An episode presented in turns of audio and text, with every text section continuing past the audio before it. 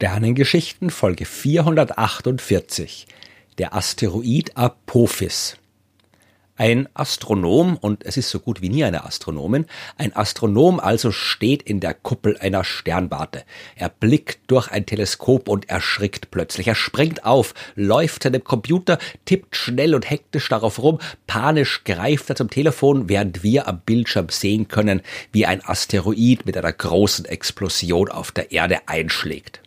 Ja, ja, so ungefähr schauen die Szenen zu Beginn der einschlägigen Katastrophenfilme aus, in deren weiteren Verlauf die Menschheit den Weltuntergang durch einen Asteroideneinschlag abwenden muss. Und solche Filme mögen zwar unterhaltsam sein, mit der Realität haben sie aber natürlich nichts zu tun. Wenn wir wirklich mal einen Asteroid finden sollten, der sich auf einem Kollisionskurs mit der Erde befindet, würde das alles ganz anders ablaufen was man sehr schön am Beispiel des Asteroid Apophis sehen kann, bei dem es nämlich tatsächlich mal so ausgesehen hat, als könnte der auf der Erde einschlagen. Roy Tucker, David Tolan und Fabrizio Bernardi, zwei amerikanische Astronomen und einer aus Italien, äh, die haben am 19. Juni 2004 bei Beobachtungen am Kitt Peak National Observatorium in Arizona einen Asteroid entdeckt. Ja, was an sich noch nicht weiter außergewöhnlich ist. Asteroiden werden andauernd entdeckt. Es gibt ja auch enorm viele davon im Sonnensystem.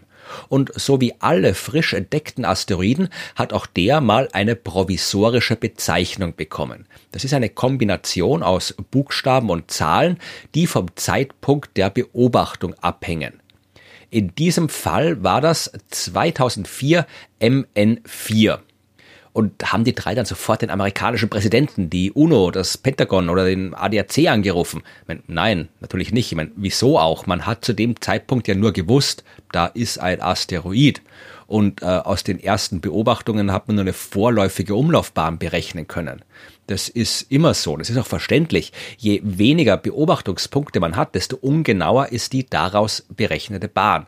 Man hat zwar gewusst, dass es sich um einen erdnahen Asteroiden handelt, also die Gruppe von Asteroiden, die sich zwischen den Umlaufbahnen von Venus und Mars befindet und von denen ich in Folge 271 mehr erzählt habe.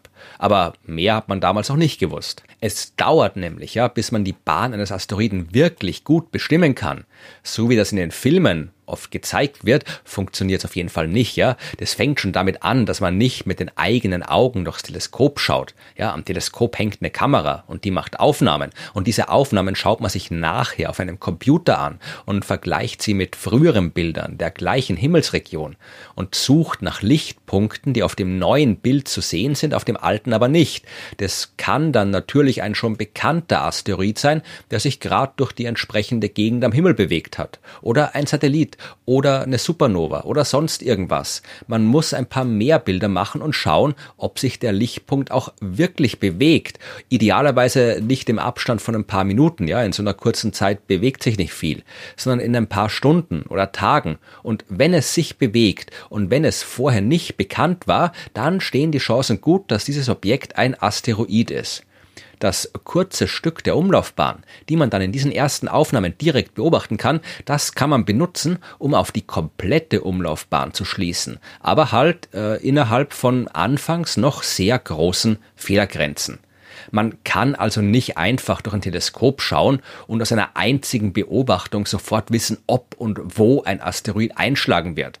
Es wird also niemand aufspringen, um den Präsidenten anzurufen. Was man aber sehr wohl macht, und das tatsächlich sehr schnell, ist eine Meldung an das Minor Planet Center. Das ist eine Einrichtung von der Internationalen Astronomischen Union und das ist die offizielle Sammelstelle für alle Beobachtungen von Asteroiden, Kometen und anderen kleinen Himmelskörpern.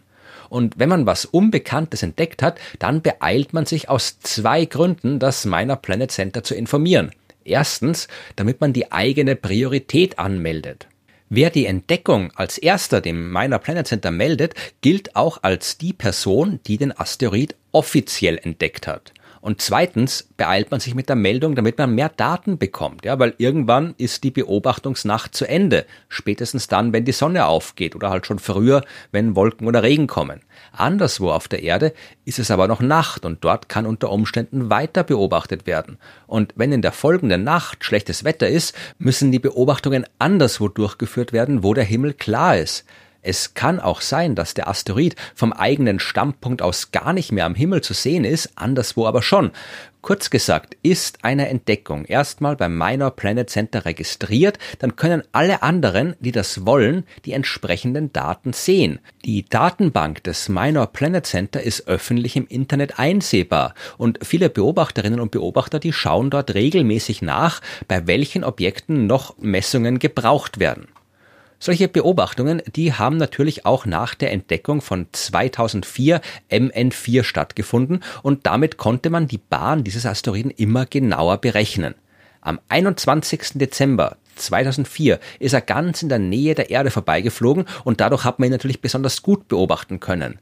Und mit den dabei gewonnenen Daten hat man die Bewegung des Asteroids weiter in die Zukunft berechnen können und festgestellt, am 13. April 2029. Da würde dieses Ding ganz besonders nahe an der Erde vorbeifliegen. Ein bisschen erschreckend nahe. So nahe, dass man eine Kollision nicht ausschließen kann. Es gibt zwei wichtige Datenbanken, die sich mit der Gefahr durch erdnahe Asteroiden beschäftigen. Eine davon ist Sentry, das Earth Impact Monitoring der NASA, und die andere heißt NEODYS und wird von der Universität Pisa und der Universität Valladolid in Italien und Spanien betrieben. Beide Datenbanken verarbeiten die Daten des Minor Planet Center quasi automatisch und prüfen, ob irgendein Asteroid eine Gefahr für uns darstellen kann. Und beide haben diese potenzielle Kollision für den 13. April 2029 entdeckt. Ja, am 23. Dezember 2004, also nur ein paar Monate nach der Entdeckung dieses Objekts, haben die beiden Dienste eine Kollisionswahrscheinlichkeit von 1 zu 300, das sind 0,3 Prozent berechnet. Später am gleichen Tag hat man schon mehr Daten gehabt und hat die Bahn noch genauer berechnen können. Die neue Kollisionswahrscheinlichkeit, die war jetzt bei 1 zu 62, also 1,6 Prozent Chancen auf eine Kollision. Und am 25. Dezember 2004 gab es noch mehr Daten und eine Kollisionswahrscheinlichkeit von 2,2 Prozent. Das ist ein ziemlich außergewöhnlicher Vorgang, denn normalerweise läuft die Sache anders. Ja, anfangs hat man wenig Daten und kennt die Bahn nur grob. Deswegen kann man sehr oft nicht ausschließen, dass eine Kollision passiert. Die Chancen, dass sie wirklich passiert, die sind aber sehr gering. Es ist viel wahrscheinlicher, dass die wahre Umlaufbahn an der Erde vorbeiführt und man das dann ziemlich schnell merkt, wenn mehr Beobachtungsdaten da sind. Je mehr Daten, desto weiter sinkt die Kollisionswahrscheinlichkeit. Das ist das, was üblicherweise passiert. In dem Fall war es aber umgekehrt. Je besser man die Bahn bestimmt hat, desto größer war die Wahrscheinlichkeit für eine Kollision. Und in dieser Situation haben sich die beteiligten Forscherinnen und Forscher übrigens wirklich Gedanken darüber gemacht, ob und wen sie anrufen sollen. Aber ich meine, auch hier war alles ganz anders als im Kino. Da waren jetzt keine Kontrollräume mit großen Bildschirmen, blinkenden Symbolen und so weiter. Ich meine, das war der 25. Dezember, es war Weihnachten. Die Forscherinnen und Forscher, das sind ja keine Angestellten der Regierung, sondern ganz normale Leute, die an Unis arbeiten, beziehungsweise eben an dem Feiertag halt zu Hause waren, wie man das halt so macht gemacht und mit ihren Familien feiern wollten, aber halt dann doch an den Computern gesessen sind, zu Hause in ihren Arbeitszimmern oder im Wohnzimmer. Dort haben sie Daten ausgewertet, haben E-Mails geschrieben. Äh, es gab damals keinen offiziellen Ablaufplan, wer denn zu informieren sei. Ja, hätten jetzt die amerikanischen Leute im Team den amerikanischen Präsidenten, ja, damals äh, George W. Bush anrufen sollen. Und äh, wie genau macht man das? Ja, nur weil man Astronom ist, hat man jetzt nicht unbedingt die Nummer vom Präsidenten. Und was hätten die italienischen und spanischen Astronominnen und Astronomen machen sollen? Ihre eigenen Staatshäupter informieren. Und was hätten die dann gemacht? Ja? Übrigens, geheim halten hätte man sowas nicht können. Das wird in den Kinofilmen ja auch gern mal so gemacht, ja, damit keine Panik ausbricht. Aber wie ich schon gesagt habe, die Beobachtungsdaten, die jeweils aktuell berechneten Umlaufbahnen und die Kollisionswahrscheinlichkeiten, die stehen alle komplett und öffentlich im Internet. Das wird live und automatisch aktualisiert. Das kann man nicht geheim halten. Ja, und selbst wenn, dann würde es den Astronominnen und Astronomen als erstes auffallen, dass da plötzlich alle Daten über einen bestimmten Asteroid gelöscht worden sind. Und zweitens wäre das Ding ja immer noch am Himmel zu sehen. Und man kann den Leuten nicht verbieten, zum Himmel zu schauen. Ja, die hätten den Asteroid trotzdem weiter beobachtet oder halt dann einfach nochmal neu entdeckt. Und eben weil alles über den potenziell gefährlichen Asteroid öffentlich im Internet einsehbar war, haben immer mehr Astronominnen und Astronomen auf der ganzen Welt Beobachtungen angestellt und an das Minor Planet Center geschickt. Am 27. Dezember 2004 konnte man die Bahnberechnung ein weiteres Mal verbessern und die Kollisionswahrscheinlichkeit ist weiter gestiegen auf 2,7 Prozent. Am Nachmittag des 27. Dezember, da hat man dann ein Recovery gemacht. Das ist wie Discovery, nur in der Vergangenheit. Ja, es funktioniert so. Hat man ein Objekt entdeckt und kennt man eine vorläufige Umlaufbahn, dann kann man die Bewegung ja nicht nur in die Zukunft berechnen, sondern natürlich auch für die Vergangenheit. Und wenn man weiß, wo ein Asteroid in der Vergangenheit war, kann man in Datenbanken nach Aufnahmen dieser Himmelsregion suchen, die vielleicht aus ganz anderen Gründen gemacht worden sind und wo der Asteroid vielleicht äh, drauf ist und es hat nur keiner gemerkt. Man kann ja auch nicht immer alle Lichtpunkte auf so einem Bild im Detail anschauen, vor allem dann, wenn man gar nicht auf Asteroidensuche ist. In dem Fall hat man tatsächlich genau so ein Bild aus der Vergangenheit gefunden, auf dem der Asteroid drauf war. Und sowas ist natürlich super, ja, weil bei den Beobachtungen, bei den Bahnberechnungen kommt es darauf an, Daten für möglichst weit auseinanderliegende Zeitpunkten zu haben. Und jetzt hat man also die ganzen Beobachtungen der Gegenwart mit diesem Bild aus der Vergangenheit kombinieren können. Und mit einem Schlag hat man jetzt die Umlaufbahn sehr viel exakter berechnen können und zwar so exakt, dass man ausschließen konnte, dass der Asteroid am 13. April 2029 mit der Erde kollidieren wird.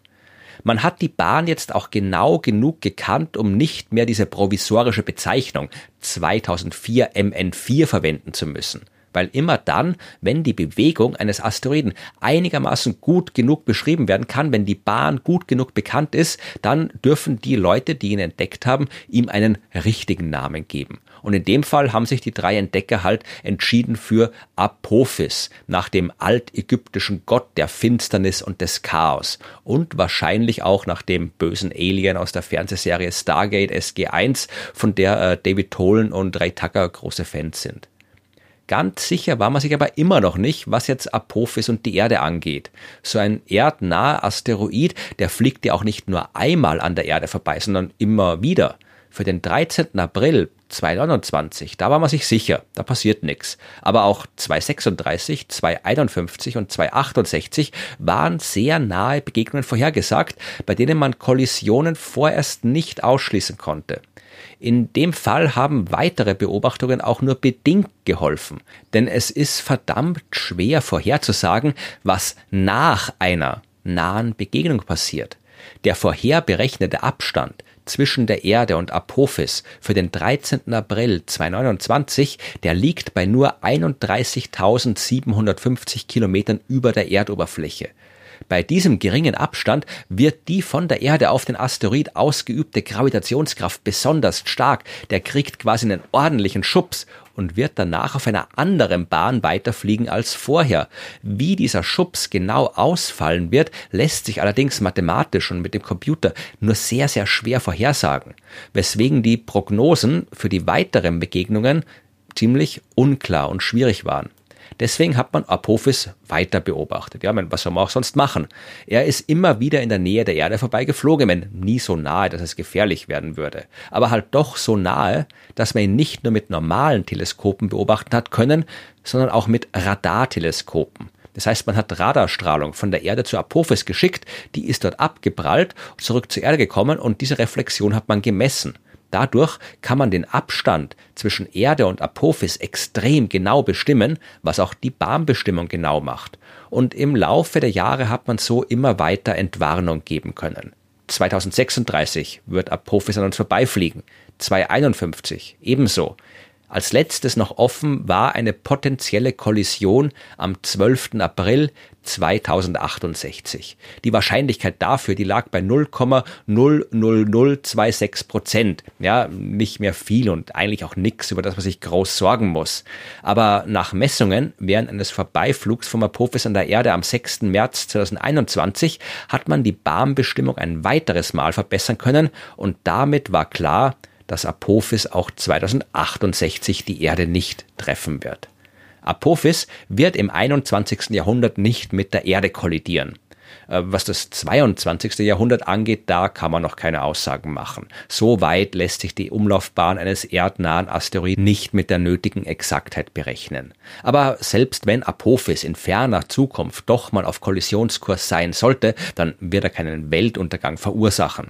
Er hat einen Durchmesser von circa 325 Metern, was zwar reicht, um die Region, in der er abstürzen würde, gewaltig zu verwüsten, aber das reicht nicht, um ein globales Massensterben zu verursachen, so wie damals bei den Dinosauriern. Ja, das war ein 10 Kilometer großer Asteroid damals. Und im 22. Jahrhundert, da hat man dann hoffentlich die Techniken zur Asteroidenabwehr schon im Griff und kann der Sache entspannt entgegensehen.